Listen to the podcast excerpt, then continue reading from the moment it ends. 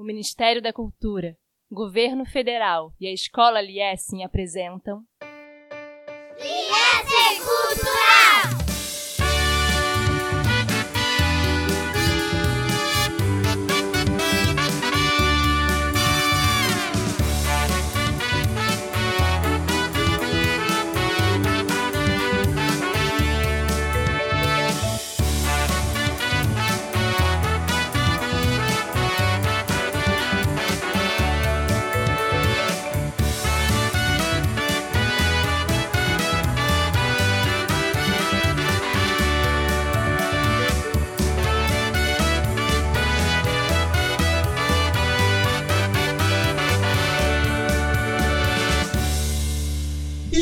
Sejam bem-vindos a mais um episódio de Liesing Cultural, o seu podcast para falar de cultura. E aqui quem está falando é Alberto, seu host, Alberto Nayar.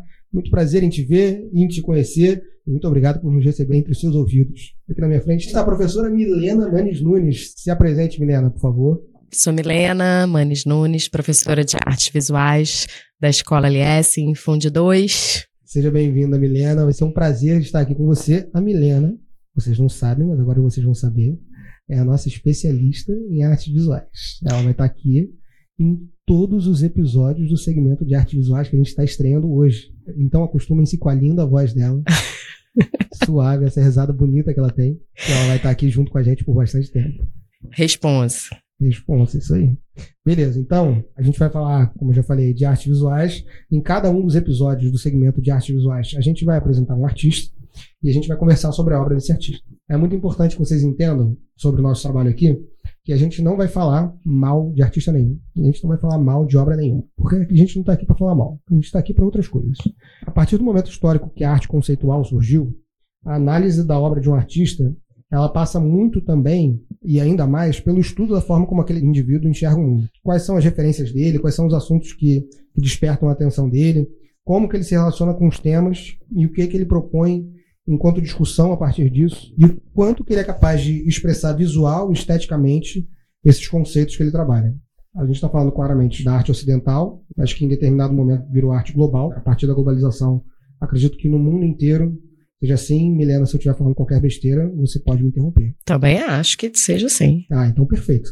Então a ideia é analisar a obra dos artistas dessa forma global, entendendo como é que ele enxerga e se relaciona com o mundo para entender melhor as obras dele a partir disso. Essa curadoria de artistas que a gente fez para esses 10 episódios é uma curadoria de artistas contemporâneos, todos eles que produziram algumas das maiores obras dos últimos 20, 30 anos, e todos eles do sul global. Se eu não me engano, a gente tem só uma artista que não é do sul global, que é dos Estados Unidos, mas ela tem uma ancestralidade africana e isso é muito marcado na obra dela, então a gente considerou como artista do sul global. Eu acho que isso é um viés que é importante de vocês saberem, enquanto ouvintes a respeito da nossa seleção. E é isso aí. Então a gente começa hoje pelo Vic Muniz, que é talvez o artista mais conhecido brasileiro no mundo hoje em dia. É muito artista bom. O Brasil tem, nossa, muito. É, isso é importante dizer que é maior talvez em reconhecimento acadêmico, talvez assim, de estar nos maiores museus do mundo, estar no Tate, estar em Pompidou? É, não sei, de venda, de lugares expostos, ou, ou, só de conhecer, né? Falar o nome. Talvez o mais nesse sentido, né? Não de ser melhor, não em, de um ser melhor que o outro de forma nenhuma, porque arte é arte, né? Então, assim, não tem isso, mas talvez, acho que falar o nome, ser mais conhecido. É, o mais reconhecível, talvez seja esse tipo. É, por aí, isso aí. O filósofo trabalha com as coisas com o intelecto, com as coisas que acontecem dentro da consciência, da cabeça dele. O cientista trabalha com o mundo físico, né? E eu acho que o artista ele tem quase que por obrigação trabalhar entre esses dois mundos, né?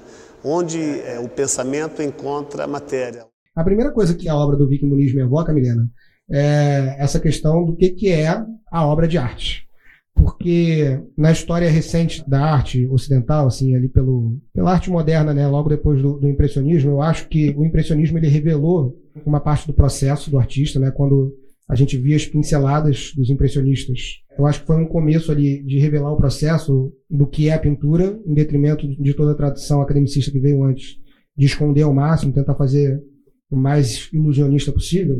E eu acho que ao longo desse tempo, ao longo desse século XX, isso foi evoluindo de tais formas assim que, Por exemplo, o Pollock pintando era uma obra de arte em si. né? Uhum. Aquele happening que ele fazia Uhum. era parte da obra de arte. E aí, com o Vic, me parece que muito da obra dele é menos a obra e mais o processo. Se a gente pensa a obra finalizada, que é aquela foto impressa da escultura que ele fez, assim, em termos gerais, né? Porque grande parte das obras dele são isso. Me parece que aquilo ali é mais o resultado de um processo artístico e obra enquanto isso, produto enquanto isso, do que a obra de arte em si. Me parece que a obra de arte está muito mais no processo do que no produto. O que você acha disso? É, eu acho que é, eu não consigo não ver os dois, na verdade. É assim, é muito o processo, sim, não só no caso dele, mas assim, no caso dele muito, com certeza, porque o resultado final, por exemplo, é uma fotografia, mas que não é uma fotografia só de um espaço tirado, né? Foram feitas, sei lá, de colagens, por exemplo, é uma camada de colagem, depois uma segunda camada de colagem, aí tem a questão da luz, da sombra naquilo ali, enfim, sobreposições, né, para depois chegar no resultado final da fotografia, que seja. Então tem toda essa questão do processo. Independente da obra, né? Na que for com lixo, tirou uma fotografia inicial, aí faz a montagem, aí juntar, separar, colecionar, ver o que fica melhor, coloca, tira no final a fotografia. Então, claro, tem o processo completamente, que é importantíssimo, né? E que faz muita diferença. Mas o resultado final também é impressionante. Entendeu? Então, assim, o, o resultado, você olha, e as fotos geralmente são muito grandes, né? Não tão grandes todas, mas não pequenas, são grandes no geral. E aí você, se você não tá olhando numa exposição, se você tá vendo pela internet, você amplia aquilo ali, amplia aquela imagem a ponto de ver uma informação muito pequenininha, seja de uma pequena fotografia de uma colagem, seja de uma peça que foi pega no lixo, seja de um grão, de uma gota. É demais, nossa. A, a criação toda dele é demais. Então, assim, é o processo e, na minha opinião, e o resultado final também, assim. Mas o processo é extremamente importante. Quando você fala isso, me lembra do lixo extraordinário, do documentário, né? Sim. É, eu tenho a sensação, também eu acho que por conta disso, eu acho que a minha visão ficou contaminada por conta disso, porque o documentário em si é uma obra de arte, né? Uma obra de arte tão espetacular que foi indicada ao Oscar, Sim. o melhor documentário. E ainda assim é só o produto expográfico de um processo de criação de obras de arte, né? Quase nesse sentido. Então, da mesma forma que ele produziu o documentário, ele produz essas fotos. E é um documentário, assim, inegavelmente espetacular cinematograficamente. né? Sim. com toda a construção de narrativa, enfim, todas as coisas que precisa ter num filme, documental tem, e é muito bem executado, assim como todas as coisas que precisam ter numa foto de composição, enfim, escolha de luz, coisa e tal, a textura, todas as coisas que precisam ter numa foto tem, e é lindo e maravilhoso enquanto foto, mas é claramente o resultado de um processo. Eu acho que é justamente isso que você falou. É. Maneiro. Isso que você falou também, da questão da dimensão, você ir ampliando e vendo de mais perto e entendendo o que ele está falando. Tem uma entrevista dele, se eu não me engano, na CNN, que ele diz que ele vê a fotografia como uma cebola, com várias camadas, e que a ideia dele com a fotografia é dificultar a compreensão imediata do que o espectador está vendo. De modo que o espectador é forçado a ver essa obra aos poucos. E aí, ele chama isso de narrativa frontal em relação à imagem. A narrativa da obra combatesse um primeiro entendimento do que é a imagem essa imagem que é grande, ela representa alguma coisa, e aí você vai buscando os elementos que compõem aquela coisa, e cada um deles vai contando uma coisa diferente a partir de si.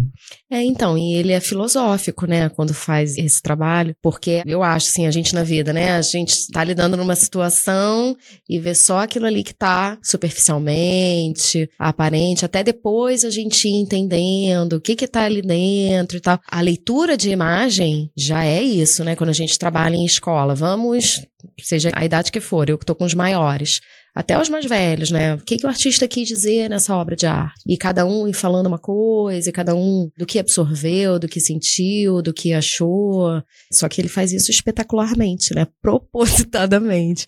Então, lá no trem de Nova York, né? Que tem as pessoas andando, que são os mosaicos, né? Que é isso que é espetacular na obra dele, que eu acho, assim. Seja a técnica que for, do jeito que for, sempre vai ter isso. Isso para mim é demais, assim. É o que eu mais absorvo que a gente estava conversando antes, enquanto propor trabalho para os alunos, né, de releitura do Vic, é essa técnica, não é técnica, né, mas assim, essa, essa forma, essa, esse desenvolvimento do trabalho dele, né, seja com o material que for que eu utilize também, do todo e vendo o resultado final e vendo o processo, e ele, com toda certeza, faz isso conscientemente.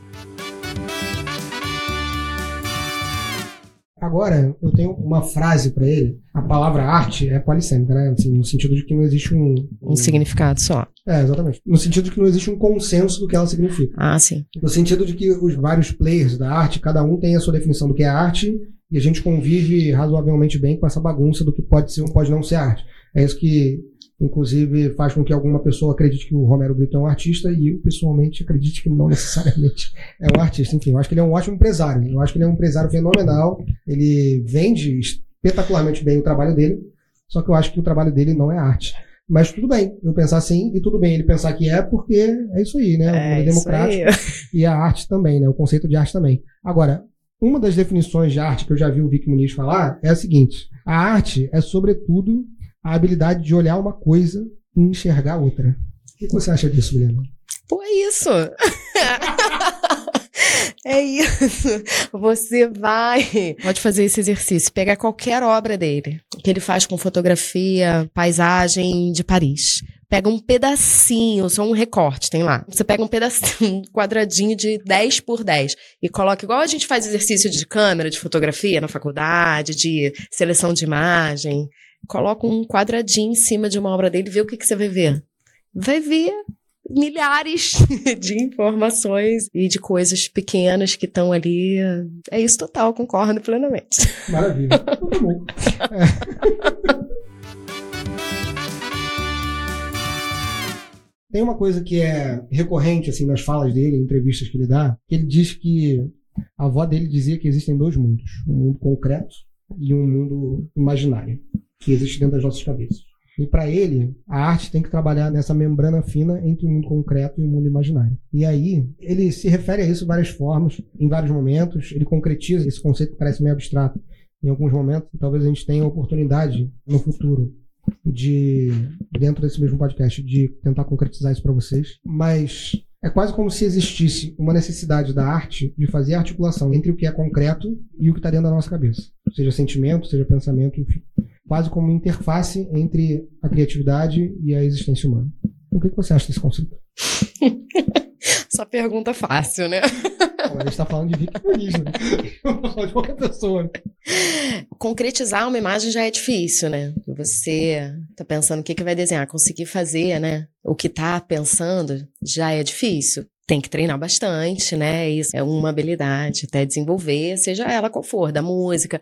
Ah, tô pensando na minha voz. Tem os podcasts de música, né? Eles vão ter falado muito melhor que eu, mas tô pensando que a minha voz é da Marisa Monte, tá saindo uma coisa toda desafinada, enfim. É isso, treinar, às vezes dá, às vezes não dá, para conseguir desenvolver essa habilidade, mas concretizar. A avó fala isso para ele, né? Ele era uma criança que estava sempre desenhando, tentando desenvolver, hum, bastante ganhou um, um, concurso, depois um pouco mais velho, né? E ficou fazendo esculturas e tal, mas acho que isso da avó dele era quando ele era mais novo. Ele ganhou de fato um, um concurso para uma bolsa para o Colégio Pan-Americano com 14 anos. E aí, com 14 anos, ele fazia essas aulas de arte, de belas artes, super rebuscadas, em que ele desenhava nu. Ele fala que ele lembra de muito carinho da época em que ele era adolescente desenhando pessoas. É, e ficou, né, três anos, enfim, fazendo, e fala que aprendeu tudo que precisava, né? É isso, conseguiu concretizar, né, de alguma forma ali, aprendendo na técnica. E o que que acontece? Depois que o artista faz ele já tá num patamar que ele faz o que ele quiser. E aí, depois que o artista, assim, fez muita coisa, ele falar sobre o que ele fez é muito mais fácil, mas que eu não sou uma teórica da arte. eu sou uma professora que gosto muito, mas nem sou a melhor pessoa para falar de nada, mas enfim. Ele fala com muito mais apropriação sobre essas coisas, né? Sobre concretizar aí o abstrato, enfim. Eu sei que é isso, que eu acho que é bastante difícil, que ele vai indo por camadas, ele concretiza o pensamento dele através do tempo de diferentes formas. E por isso eu considero ele assim muito artista, um dos caras muito artistas. É isso, no Brasil eu acho que a gente tem muitos, muito artistas, pessoas que são muito artistas mesmo, seja professor, seja artistas consagrados, né? Das diferentes linguagens, assim. E ele é um cara que ele passeia, né, por diversas técnicas, tá sempre produzindo, e tá em Nova York, tá no Rio, tá em São Paulo. Então, assim, ele fala com muito mais apropriação sobre isso que agora eu fica muito difícil. Mas quando você fala que ele é muito filosófico, cara, isso me puxa que você precisa meio que ser muito filosófico para ser um bom artista dentro desse panorama de Com arte conceitual. né? certeza, com certeza. E é isso, eu acredito muito nisso, eu totalmente contemporânea no sentido de entendimento, que não é entendimento, né? Eu tô fazendo entre aspas, da arte, que o conceito é o que mais vale mesmo, assim, o que vale é a ideia, não é porque ele pegou, botou a cola ali na mão, mas assim, foi ele que pensou, foi ele que fez. E que muita coisa seja ele. Aí ele não é só Vic, é qualquer artista. E ele faz muito, né? Também, de pegar, comer a bala para usar o pacote, para poder botar, recortar e botar. Mas não tem condição de ser ele que produz essa quantidade absurda de obras de arte que ele faz e de pensamentos, né? Que proporciona a nós, leitores das suas obras, apreciar e interagir e filosofar e pensar em outras coisas que ele não pensou, e só pensar em coisas depois que lê que ele falou alguma coisa, sabe? Então, assim, eu também acho. Artistas que eu acho muito filosóficos, assim, são os artistas que eu mais gosto, assim. Ele fala com muita apropriação sobre o que faz, e depois que o cara já tá num ritmo de produção também, de pensamento, e como ele não é um artista de produção artística subjetiva, ele pode até achar que ele é. E todo artista, de certa forma, é. Mas o resultado final das obras dele não são subjetivas, elas são de fácil entendimento e falando sobre produções que acabam ficando sociais, é, tem uma pegada política, enfim, acaba tratando com muitas outras coisas. Ele já tem uma liberdade de linguagem, assim, de fala e já vai por osmose quase, né? Eu acho que essa premência do conceito em relação à execução pela mão do artista, não sei em que momento histórico específico que, que isso se tornou importante, mas me parece um consenso geral entre a população média de que um artista tem que ser o cara que produz a obra, especialmente o artista visual, né? Tem que ser o cara que produz a obra com as próprias mãos e com a qualidade insuperável, e aí transforma-se aquela obra numa obra-prima, e aí isso é uma obra de arte. A obra-prima produzida pela habilidade Uhum. intocável de uma pessoa em específica que Uhum. estudou milhões de anos para chegar naquele lugar. Mas mesmo as grandes obras renascentistas eram produtos de oficinas, né? Assim, e muitas vezes os grandes nomes eles só finalizavam um trabalho que era produzido em grande parte pelos seus aprendizes e ajudantes, né? É, não, isso é uma visão muito antiga de definição. Muito nada a ver, século que a gente tá. Então, assim, imagina, com tecnologias tem como a gente pensar isso, acreditar que arte é assim. Esse é um tipo de arte também, claro que tem seu valor, que é para ser enaltecido, claro que é, também.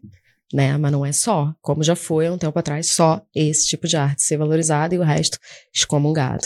Mas ao mesmo tempo a gente está aqui falando desse intelecto espetacular, que é o intelecto do Vic Muniz, em específico. Nesse contexto de sacralização quase da obra de arte e do artista, como é que a gente pode equilibrar esse reconhecimento que a gente dá para o artista sem necessariamente sacralizar esse artista? Porque também eu não sei se é, é um cara que é realmente fenomenal e coisa e tal, mas ao mesmo tempo, será que se a gente sacralizar ele, a arte não fica menos acessível, que é uma coisa que a gente não gostaria que acontecesse? Você entende? No sentido de, porra, qualquer pessoa pode fazer arte. Isso. É, mas aí eu acho que é uma questão de um, assim, né, os seres humanos e brasileiro é esquisito, né, nesse sentido, fica enaltecendo uma coisa, e ainda mais que ele mora fora, né, e, pô, o cara morava aqui do lado, a filha estudava aqui do lado, sabe, ele é mó acessível, assim, vai em escola, dá palestra, porque a gente tá falando dele, como ele muitos, né, mas tem essa coisa do herói, do endeusamento, não sei, não Acho que sei. parte, talvez, da, da história pessoal dele também, né? Porque é um cara que nasceu pobre, muito pobre, realmente muito pobre, fez tudo na vida, tomou um tiro na perna por causa de uma confusão, uma briga. Aí a indenização que ele recebeu, ele conseguiu para os Estados Unidos, e aí ele, Aí lá é que... é, que ele estourou. É. Mas e é isso, estourou porque com certeza fazia já coisa muito boa, Não, entendeu? Ele Enquanto fala, tava... inclusive, que ele trabalhou loucamente por 20 anos até aparecer de repente. Acho uma É. doideira, né? Como é que o cara apareceu de repente? É, Você tá há 20 anos trabalhando loucamente. Né? sim. Por isso que ele fala que ele teve sorte. É nisso que ele fala a sorte, né? Que ele teve. É, mas eu acho que assim, para você ter esse grau de, de sucesso, de reconhecimento, é imprescindível ter sorte. né? Eu não sei. Eu fiquei pensando muito quando eu li isso. Eu falei assim, eu não acredito em sorte. né? Mas, sei. eu acho que é necessário você ter sorte, além do talento do esforço. Porque a gente vê dezenas de pessoas extremamente talentosas e Não sei se são tão talentosos quanto o Vicky Muniz, né? Mas. Sim, não, com certeza, eu também, mas é, eu não sei se sorte é a palavra. É isso que eu tô querendo dizer, entendeu? O que, que é a sorte? O que, que foi a sorte aí? Foi vender um trabalho para alguém com muito dinheiro e alguém colocou na parede, tirou uma foto e botou no jornal. O que, que é o elemento sorte, entendeu? Não sei o que, que é sorte, né? As pessoas falam, ah, que eu tive sorte, beleza. Mas assim, filosoficamente, não sei o que, que é sorte, entendeu? Então eu falei, ah, eu não acredito em sorte, porque assim sei lá, aconteceu alguma coisa em algum momento, né? Mas, assim, ele estava trabalhando loucamente há 20 anos. Pô, tomou um tiro. Sei lá, esses movimentos, assim, da, da humanidade, não sei. Não sei se eu dou nome de sorte, não. E aí, alguma questão de reconhecimento, porque, assim, não é qualquer um, né? Você escuta ele falando, vendo os trabalhos, e sempre, assim, é, é, eu tô pensando no nome de vários outros artistas que eu queria falar também. Não é de artes visuais, mas acaba sendo, né? O Arnaldo Antunes, que é o cara que eu mais acho artista. Ele e Vic Muniz são os caras para mim do Brasil, sério. O Cobra também acho, acho mais que o James, acho que, sabe, ele tem um norte, ele tem uma, um fio da meada ali, ele tem uma coisa que ele quer. Então, assim, essas pessoas, assim, que pensam bastante no que estão fazendo, que falam sobre o que estão fazendo e que sempre estão produzindo, mesmo que seja mais do seu mesmo, né? Mais do seu mesmo de obra de arte, mas não é o mesmo pra gente que tá vendo, né? Voltando para aquela questão da arte ser uma membrana entre esse imaterial e imaterial, ele fala que desde o Paleolítico as pessoas vão produzindo arte, que desde o Paleolítico as pessoas vão afinando e refinando e desenvolvendo essas ferramentas artísticas para lidar com o inconsciente de uma forma concreta. Até que em 1830, século XIX, surge a fotografia, o que ele considera que é a epítome em termos de ferramenta para representar o inconsciente, né? para fazer esse espaço de diálogo entre o imaterial e o material. Primeiro porque é uma ferramenta que é muito fácil de usar para concretizar o que ele tem na cabeça, ao mesmo tempo que é física, funciona através de processos químicos, então é muito material, é muito tocável. Talvez seja por isso, inclusive, que a grande maioria das obras dele finaliza numa fotografia. Ah, pode ser. Mesmo antigamente, quando ele imprimia e recortava e produzia a partir da fotografia, enfim, esse papel fotográfico ser um material muito, muito forte para ele, ele provoca dizendo que já 20 e poucos anos atrás, quase 30 anos atrás, ele já alertava com o surgimento desses softwares de edição de imagem, como o Corel, o Photoshop, naquela época. A gente estava perdendo essa âncora física da arte. Ele diz esse exemplo assim, muito concretamente. Daqui a 60 anos a pessoa vai se ver numa foto com edições em que ela tirou um preto do olho, tirou uma ruga, enfim, e aí continuou fazendo isso por 60 anos, e daqui a 60 anos as representações fotográficas dela são as mesmas. E ele já não sabe mais como é que ele era em cada momento da vida, porque era tudo igual. Isso de fato se reflete, inclusive, na materialidade, né? A quantidade de pessoas que fazem cirurgias estéticas hoje em dia, não para ficar mais bonitas, assim, que, enfim, já é uma coisa um pouco questionável se necessariamente você fica mais bonito ou não, enfim, um padrão de beleza ideal,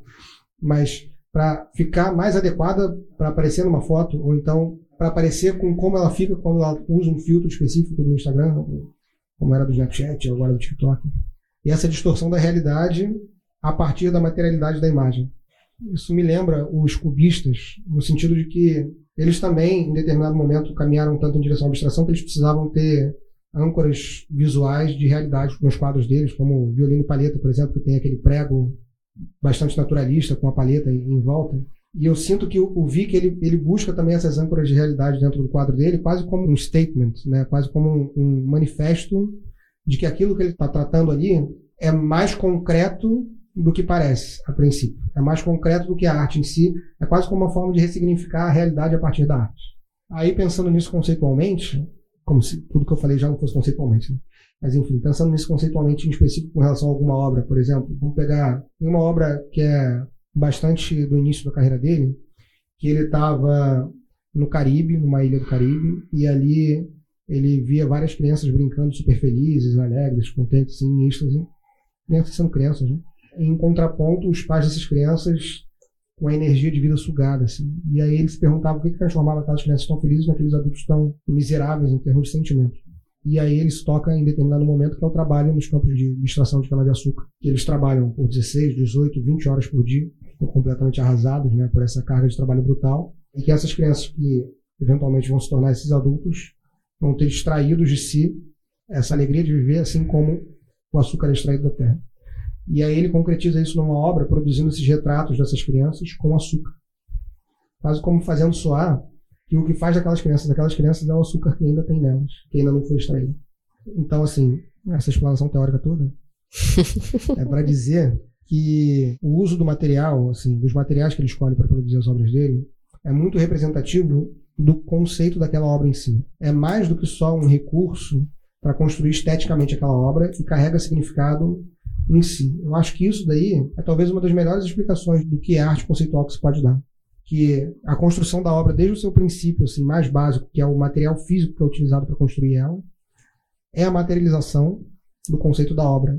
Então, o material não é só um veículo, o material é o material concreto do que é aquela ideia.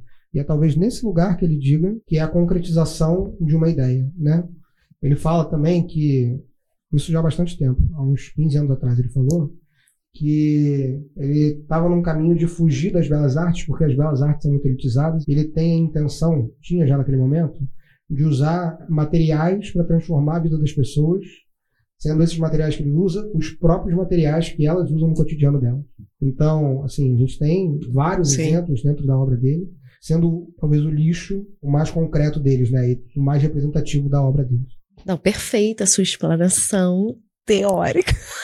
Vai descido. Poxa, maravilhosa. É isso, super definição.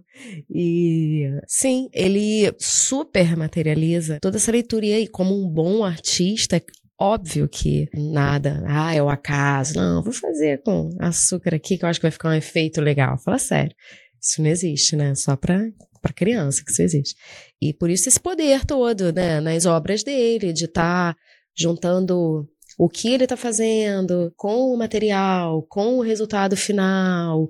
Por exemplo, essa série não tinha toda essa divulgação do processo, né? Muito do processo do trabalho dele, nós ficamos conhecendo principalmente depois do filme Lixo Extraordinário, né? Que aí toda essa explanação maravilhosa que você fez agora, e do lixo até no quanto mexeu na vida das pessoas, o lixão, isso, aquilo, pra gente valorizar, né, todo esse processo do trabalho do artista com o resultado final. Então, assim, por isso o que eu falei antes, né, ele ser muito filosófico, né, não é filosófico, ah, tá filosofando sobre a vida, não, é pensando, é filosofando sério, pensando e como vou conseguir fazer com que isso seja visto, de que forma. E aí pensar na questão da materialidade, porque trabalha muito bem, porque sabe o que quer fazer através da arte, né? Por isso ser o super artista que é e tendo todos os méritos, louros, louvos reconhecidamente, assim.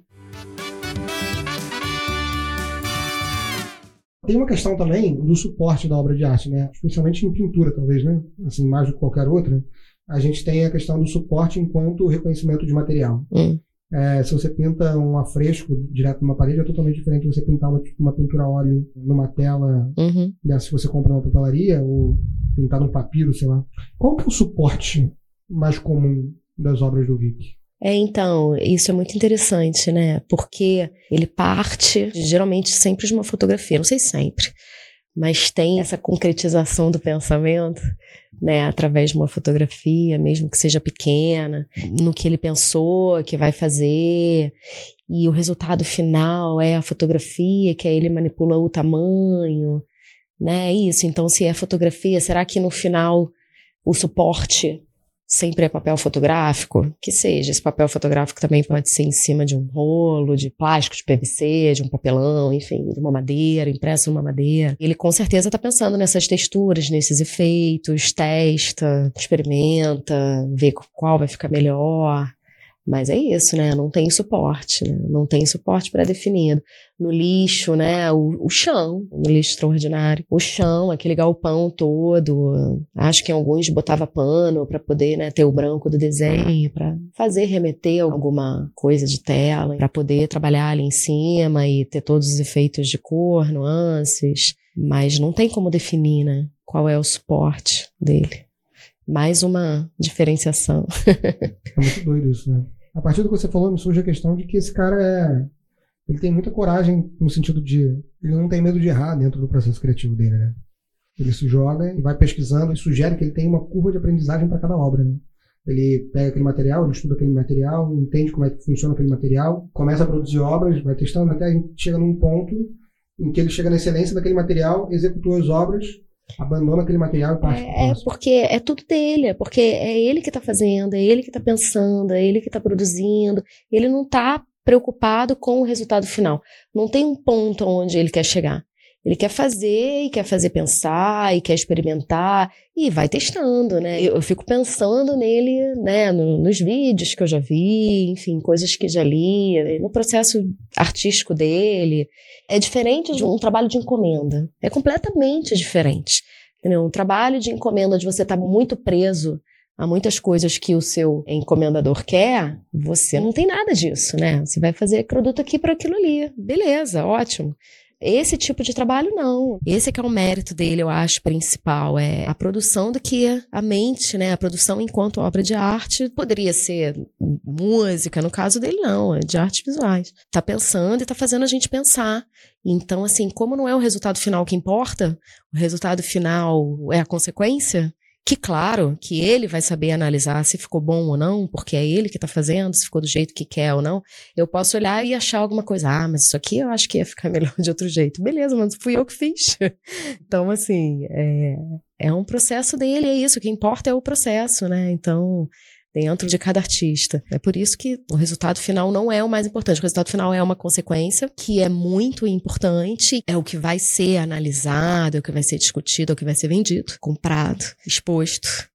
Mas é a consequência do processo, né? Então, É assim. nesse sentido que eu digo que eu acho que a obra de arte está quase mais no processo do que no produto. Mas então, aí foi o que eu falei no início, são os dois. Agora, assim, é ele, enquanto fazedor de obra de arte, ele não está preocupado com o resultado final.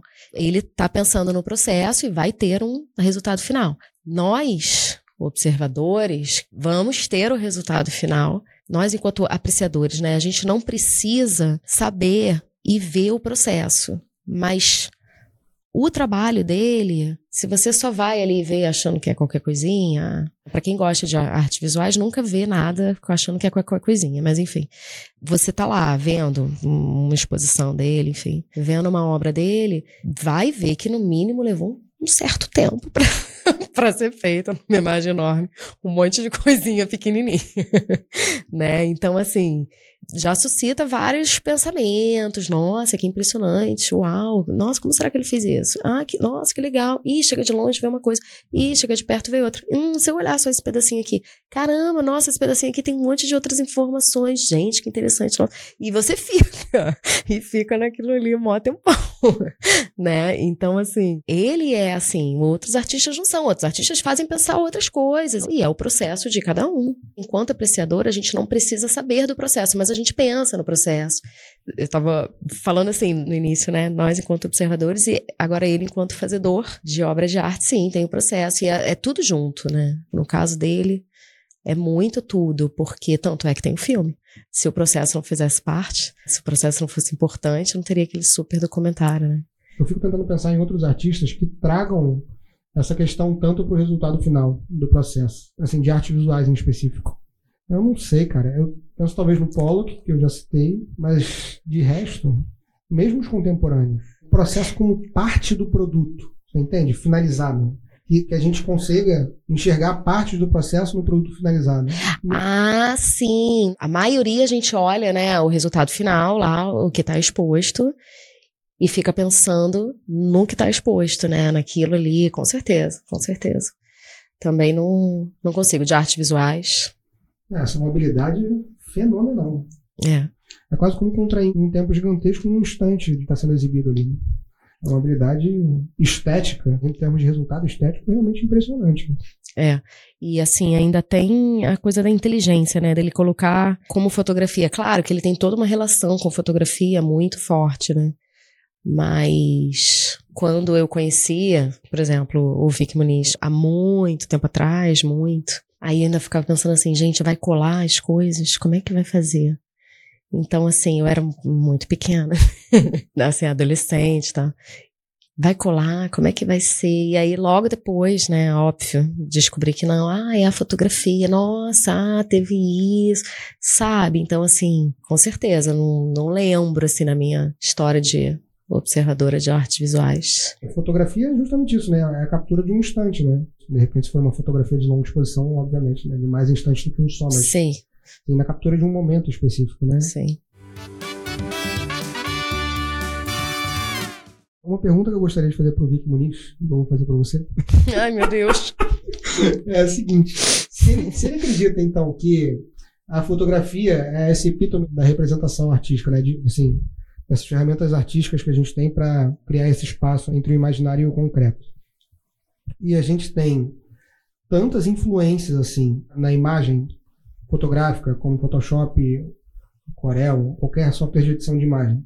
E hoje em dia, uma questão ainda mais aprofundada, a gente tem inteligências artificiais que geram imagens a partir de outros trabalhos.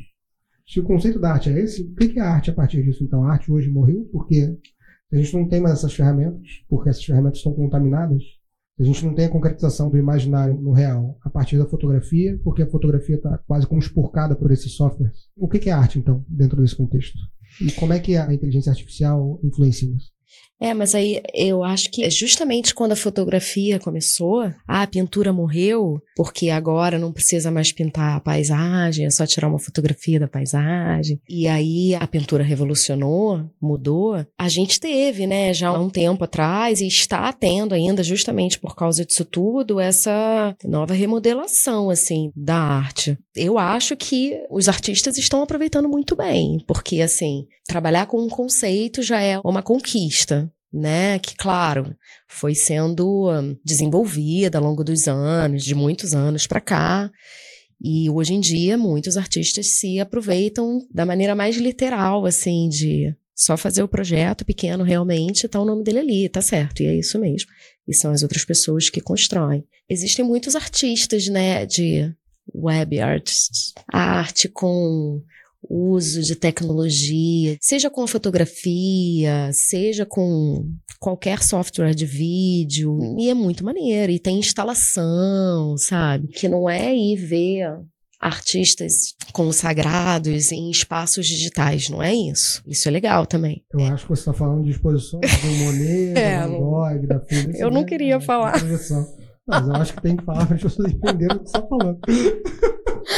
não deixa de ter seu valor. Mas, assim, existem muitos artistas produtores de obras de arte com todo esse aparato tecnológico, entendeu? E, assim, eu não tenho capacidade de reproduzir nome de nenhum, mas eu tava vendo um documentário de uma paulistana umas duas semanas atrás, vou achar o nome dela. Gente, uma coisa fenomenal, espetacular. Um, um cara coreano também. Então, assim, eu acho que as saídas estão sendo encontradas, né? Utilizando esses meios. Não que tenha que ser agora tudo assim. Então, assim, também está tendo uma revalorização do super cara que sabe fazer o desenho. Já tive essa habilidade um dia na minha vida de fazer uma representação de um pote de vidro dentro de uma sala com a luz, com a sombra e tal. Então, assim, também tá tendo esse tipo de coisa justamente porque tá tudo muito digitalizado, né, e tal. Só que tá tudo muito novo, né? Então, acho que as saídas vão estar tá sendo encontradas e o fato é que não tem uma resposta só, entendeu? Ah, não vai ser assim. Agora, toda essa análise que ele fez, né, todo esse pensamento, ah, a pessoa daqui, quando for mais velha, não vai saber mais o tempo que foi Pô, com certeza. Mas ela não está produzindo obra de arte, né? Então, assim, ela está vendo a vida dela. Isso sim são questões novas.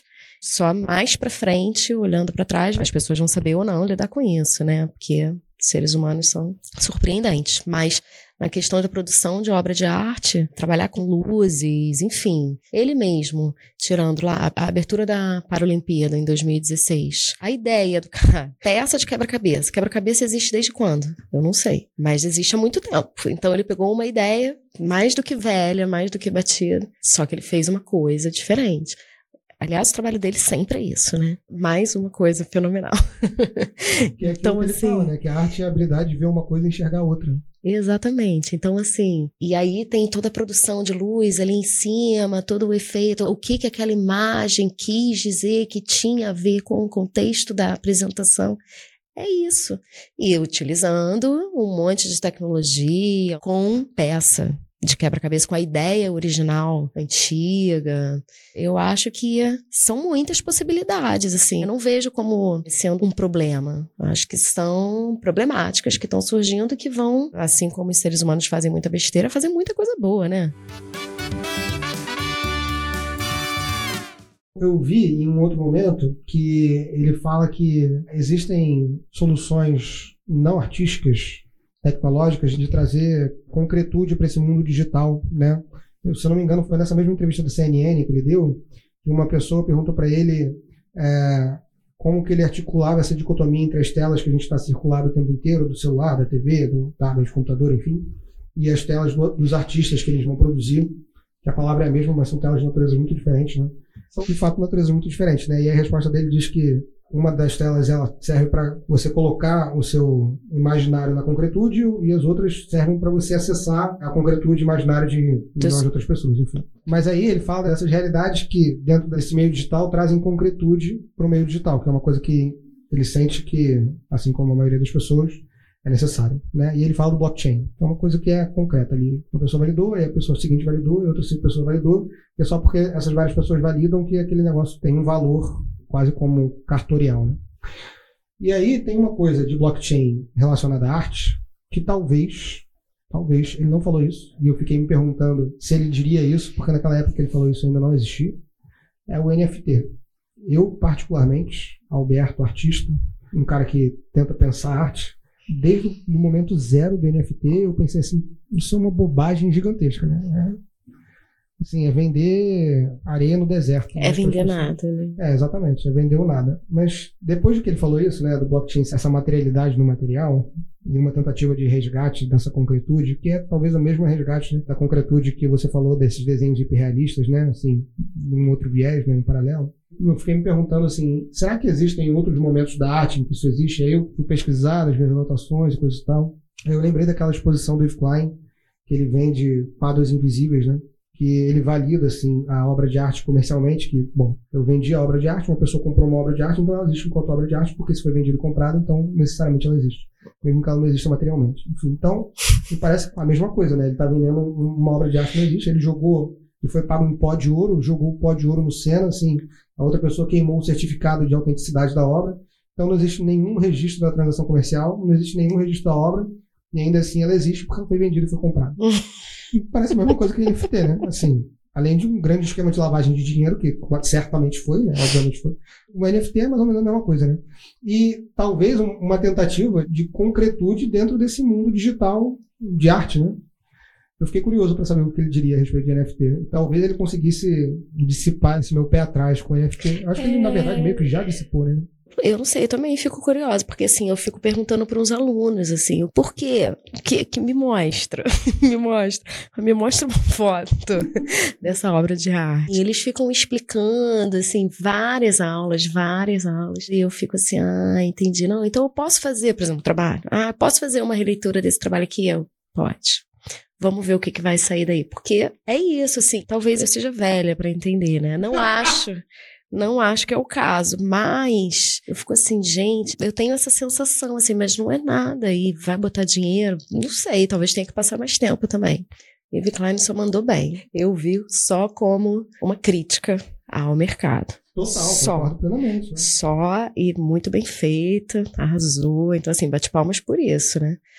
Porque se a gente for dizer que para ser arte tem que ser o que é vendido, fala sério. Mas aí, ao mesmo tempo, a gente volta para o Vic Muniz e eu penso assim, mas por que exatamente, não desmerecendo a obra do Vic Muniz enquanto produto final, uhum. mas o que exatamente, além assim, da qualidade estética, o que, que torna de tão especial para que aquele produto em específico valha tanto? Não é o mercado? Não é a forma como o mercado... Não, sim, também, também, claro, né? Certamente. Agora o que ele faz é um valor astronômico comparado ao que já foi um dia, assim como ele teve no, nos leilões, né, das obras lá do lixo extraordinário, mas aí colocar mercado em obra de arte aí também já muda outra coisa, assim como a gente vê um monte de coisa que fala sério, não tem valor nenhum e tá lá sendo vendido. Então por isso a gente não pode balizar a obra de arte ao mercado de obra de arte. Quase andam separados. Quase. Quase. Quase. Mas ao mesmo tempo, se não fosse o mercado, a gente não teria tantas obras de livro. É, claro. Não, por isso que tem o quase. Tem uma coisa que ele fala que eu acho que é bastante representativa dos materiais que ele usa, que é vivemos numa sociedade engajada em produzir desejos e uma realidade que é, na melhor das hipóteses, insustentável. Eu acho, cara, que isso é fundamental para entender parte da obra dele. como eu falei no início do podcast, entender a obra de um artista conceitual é entender a forma como ele vê o mundo, né? E se ele vê o mundo dessa forma, como uma grande sociedade que está engajada em produzir desejo, assim, eu acho que é um fato indiscutível. E que é, na melhor das hipóteses, insustentável, que também é outra verdade, o aquecimento global está aí para provar isso, a poluição em todos os mares, os microplásticos. Como que você produz arte nesse contexto? Né?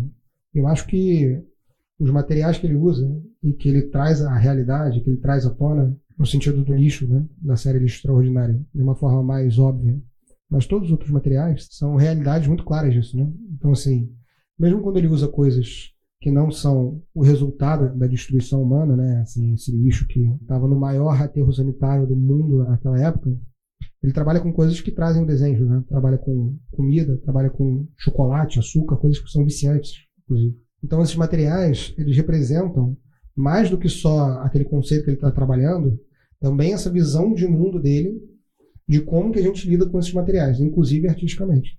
Isso que você está falando me faz pensar assim, vendo uma obra dele, qualquer, de qualquer técnica, é feita de pequenos fragmentos que formam uma imagem maior, como a gente já falou, né?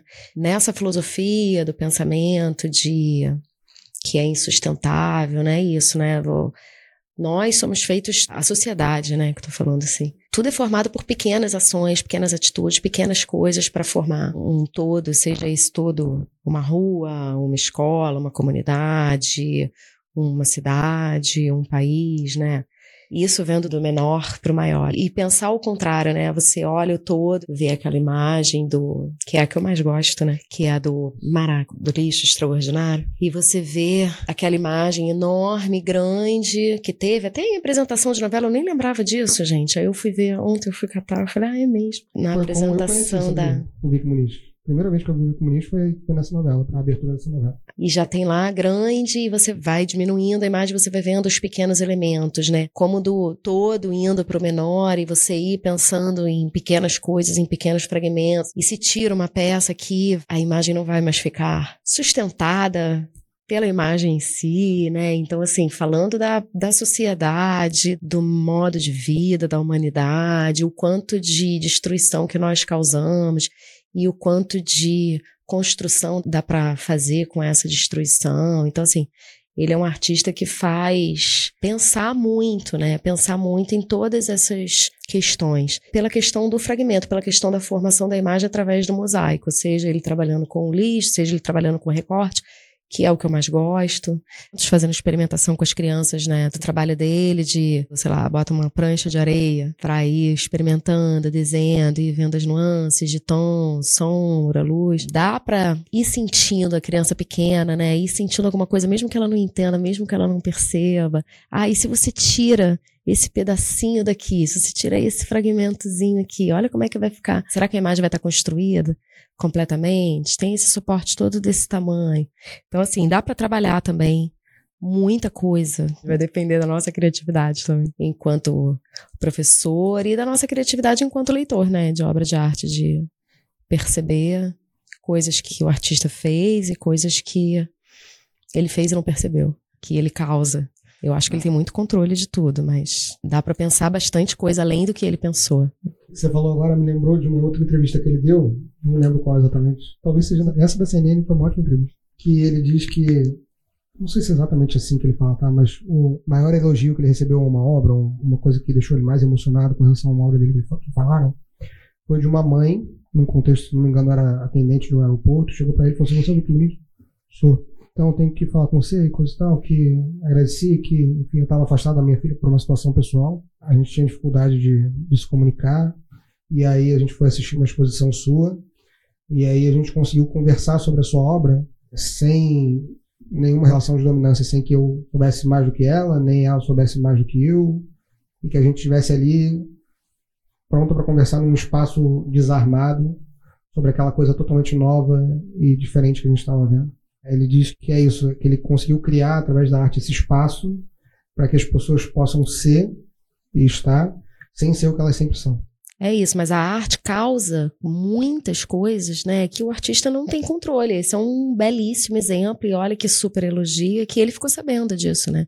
Muitos músicos também, com as músicas, não têm noção do que causa na vida das pessoas, que a música, eu acho que, é, pelo menos no Brasil, né, é mais acessível, assim. Mas, olha que maravilhoso. Ele teve ciência e com certeza, é um super elogio, mexeu, e a arte mexe mesmo, né? A obra dele, que nem tá falando sobre sentimento, sobre relacionamento e tal, mas ocasionou para essas pessoas, nesse período da vida delas, esse encontro. Muito bom. Tem alguma obra que você queira falar sobre dele, alguma obra específica que você queira comentar, alguma coisa?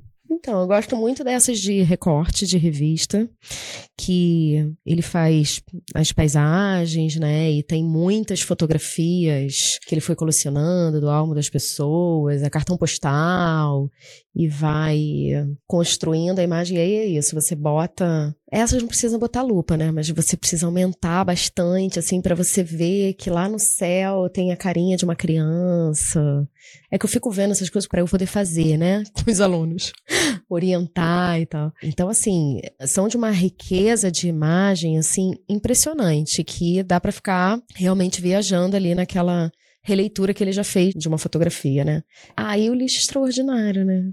Poxa, é muito bom. Eu não botei para ver de novo, porque assim, eu já vi esse ano, por exemplo. Eu já passei o filme de novo pro oitavo ano aqui, da Barra, e eles fizeram também um trabalho. Assim, eu uso muito Vicky Muniz. Não todo ano, mas eu uso bastante, assim. Então, cara, só passar o filme pra cá já foi muito bom, assim. A, a leitura, né, dos adolescentes, sabe, de terem acesso, acabou virando um filme também de mostrar que esse tipo de coisa existe, né? Rio de Janeiro é muito amplo, as pessoas não saem do próprio cantinho, então assim. É o que Ilha das Flores era na minha época. Exatamente, na minha também, era o que Ilha das Flores era, exatamente.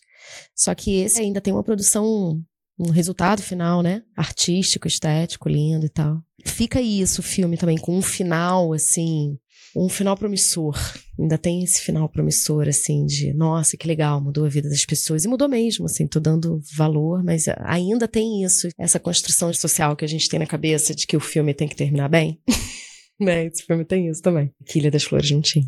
Tem uma obra que eu gosto muito dele, que chama Dinheiro Vivo.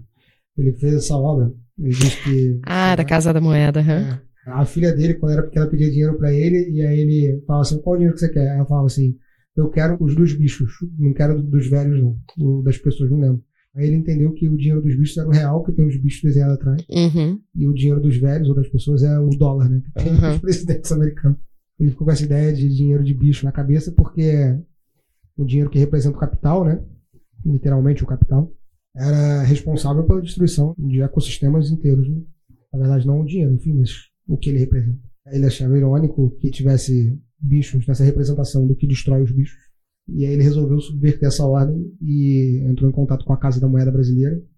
Durante o processo de produção de papel moeda, existem erros né, que acontecem que, não utilizam determinada parte do material, e aí ele conseguiu um acordo para pegar esse dinheiro que não é dinheiro, né, que não vale como dinheiro, nunca valeu como dinheiro, não é, enfim, não é dinheiro, mas é papel moeda e representa um capital, e produzir imagens a partir desse papel moeda. E aí ele produz paisagens, produz imagens de animais, enfim. Eu acho que é, de novo, uma representação conceitual muito boa, assim, muito acurada do que é o trabalho do Nick Muniz, né? De se apropriar desse papel de dinheiro, que se você aproxima a imagem, você vê que é, que é papel de dinheiro. Se eu não me engano, tem as imagens das notas, exatamente. Era isso que eu ia falar. São os animais que estão nas notas Isso. do real. E ele se apropria disso e ressignifica esse papel moeda, fazendo a gente pensar no que é de fato a moeda. Então, eu gosto muito dessa obra. É uma obra que é muito impactante para mim, além do lixo, enfim. A do açúcar também eu gosto bastante, a das crianças de açúcar. É, o Arnaldo Antunes escolheu o Vicky Muniz para fazer a capa do álbum dos rivalistas, que é com a capa ah, é, do chocolate. É ele. Eu não sabia que era chocolate. É, foi ele que fez a capa dos tribalistas, aquele eu não sei qual é. Agora CD. Eu não sabia que era chocolate. Não, ele é demais. Milena, você tem alguma dica para dar pra gente? é, ver o filme Lixo Extraordinário, tem. E realmente é o site dele, que é todo separadinho por coletâneas de obras, só o nome dele.net. E aí tem tudo lá separadinho, explicadinho, enfim, é onde dá para ver bastante coisa, fica ampliando. fica ampliando as imagens, vendo, tira foto e ampliar mais ainda. Enfim, trabalhar com a desconstrução da imagem, um monte de coisa. Então, esses foram só as duas que eu pensei em relação a ele, realmente. Tem um negócio agora que você falou desse negócio de ficar ampliando, quer dizer, agora, você já falou várias vezes, mas eu me lembrei agora. Tem um processo documentado dele que eu vi, que ele tira fotos de altíssima resolução e aí faz a montagem e imprime em baixa resolução e aí depois faz a montagem de novo e aí imprime de novo em altíssima resolução. Aí você consegue ver em altíssima resolução a impressão de baixíssima resolução. É, e ele, ele brinca muito, como ele domina muito fotografia, né? E hoje em dia tem financeiramente, tecnologicamente, muito mais possibilidade do que tinha antigamente, com toda certeza, né? Ele brinca muito, né? Experimenta muito. Então, assim, é, exatamente. É, eu acho que é essa a parada dele. Ele não tem medo ali do, do diferente, do novo, porque essa é uma parada, cara, que é fundamental para mim enquanto educador, para além de artista, que enquanto artista eu tenho consciência total e plena de que é um processo criativo. E por ser criativo eu estou criando uma coisa nova. E se eu estou criando uma coisa nova eu obrigatoriamente não sei o que vai acontecer no final. Se eu souber o que está acontecendo no final não é uma coisa nova é uma coisa que eu já sei como é que é e eu só estou reproduzindo. Eu não estou criando nada de novo.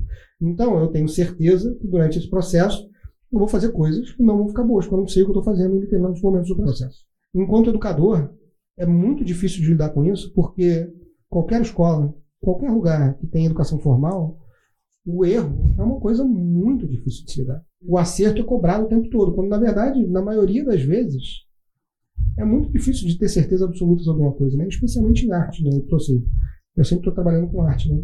Então, eu tento valorizar o erro dentro do processo no sentido de que é isso aí, galera. O erro faz parte, a gente vai errar, vai aprender com o erro e vai fazer uma coisa melhor por causa do erro.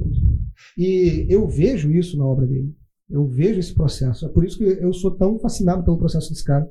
É por isso que eu valorizo tanto o processo desse cara. E é por isso que eu gosto tanto de ver o processo desse cara no produto desse cara.